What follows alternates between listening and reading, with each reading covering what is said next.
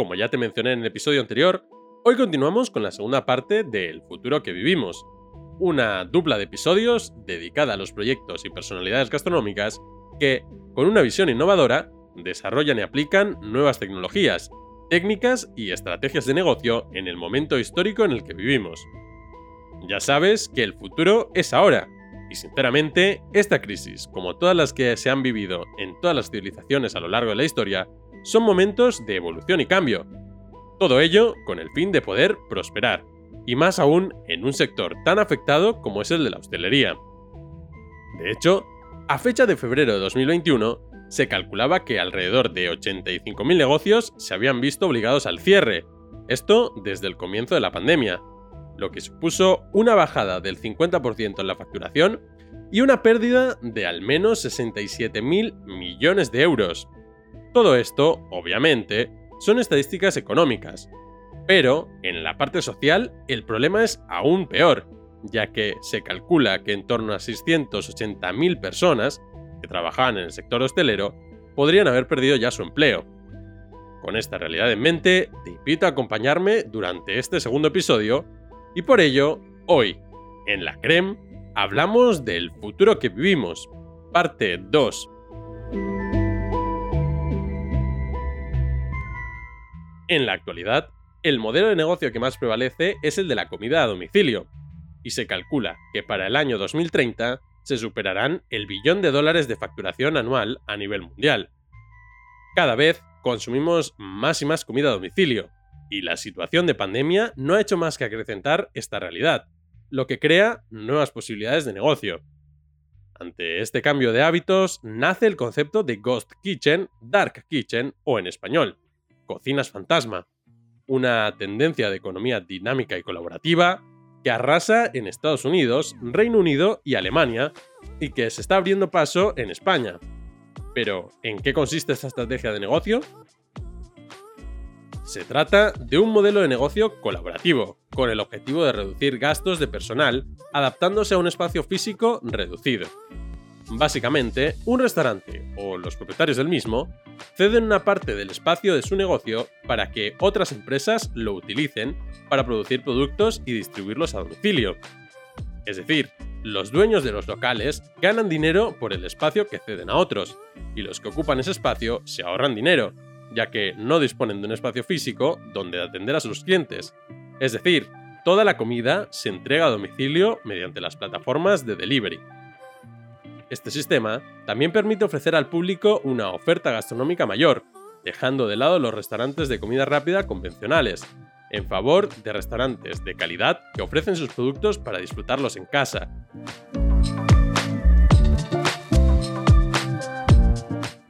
Uno de los ejemplos de Ghost Kitchen más famosos de España es el GoXO, del chef David Muñoz, que ofrece sus platos gourmet mediante la plataforma Globo en Madrid y Barcelona con una acogida por parte del público muy buena.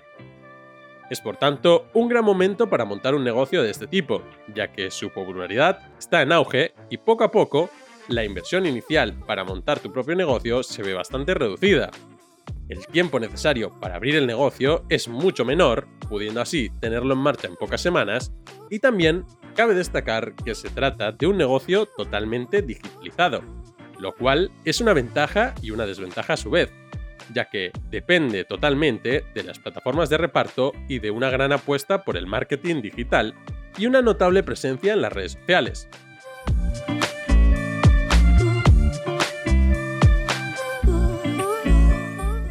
Y de las cocinas fantasma damos el salto hacia el futuro, o tal vez es un salto en el presente. El caso es que la tecnología evoluciona en función de las necesidades del ser humano, con el objetivo claro de facilitar nuestra vida. La cocina no podía ser un sector no tecnológico, y por ese motivo, cada vez se pueden encontrar más y más máquinas en las cocinas. De hecho, las máquinas entran en la cocina ya a principios del siglo XX, siendo en un inicio sencillas y con una función única.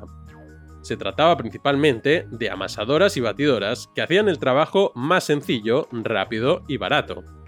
Los cocineros en un principio no participaron de la evolución tecnológica, pero con el paso del tiempo y al ser consultados por expertos tecnológicos, comenzaron a contribuir en el desarrollo de nuevos instrumentos mecánicos que facilitarán las labores diarias de las cocinas, mientras que contribuían al perfeccionamiento de los productos que se servían.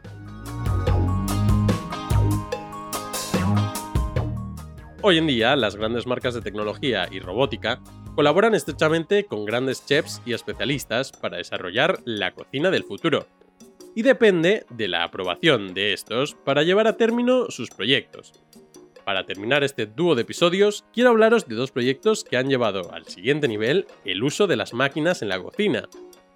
Es el caso de los restaurantes Fooding en Londres y Pazzi Pizza en Sarris, Francia.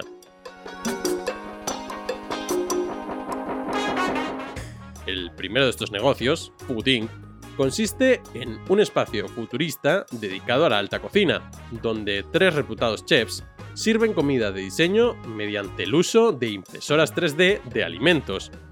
La tecnología de impresión de alimentos se acompaña con un espacio adaptado a la realidad virtual aumentada, acompañado por juegos de luces para crear una experiencia gastronómica inmersiva. Según la empresa, buscan añadir magia a la magia, en Food las impresoras no solo sirven para hacer comida. De hecho, la cubertería y los platos también son impresos. Es por tanto el resultado de la simbiosis de arquitectos, diseñadores, chefs e ingenieros trabajando en una cocina abierta.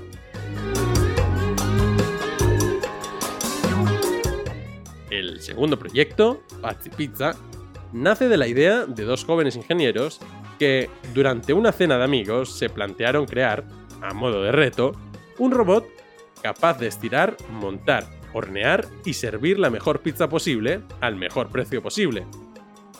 Para ello, contactaron con el tres veces campeón del mundo de pizza, Thierry Garrafino, quien se encargó de toda la parte comestible del negocio. Con un precio de entre 6,50 y 13,50 euros, Patsy ofrece pizzas elaboradas en directo por una partida de trabajo de brazos robotizados, una prensa, un horno de convección y una cuchilla, dando un servicio rápido y entretenido a sus clientes.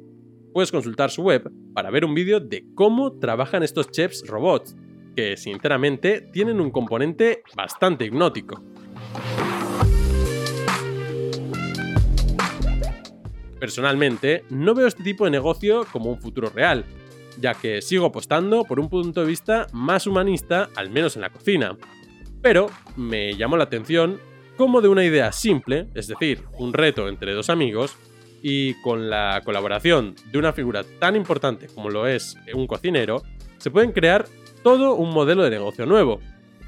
El futuro, por tanto, o al menos en la cocina, pasa por los cocineros y cocineras que lo harán posible, en la colaboración, claro, de todos aquellos expertos de ámbitos como la robótica, la ingeniería, la química, la física o la agricultura.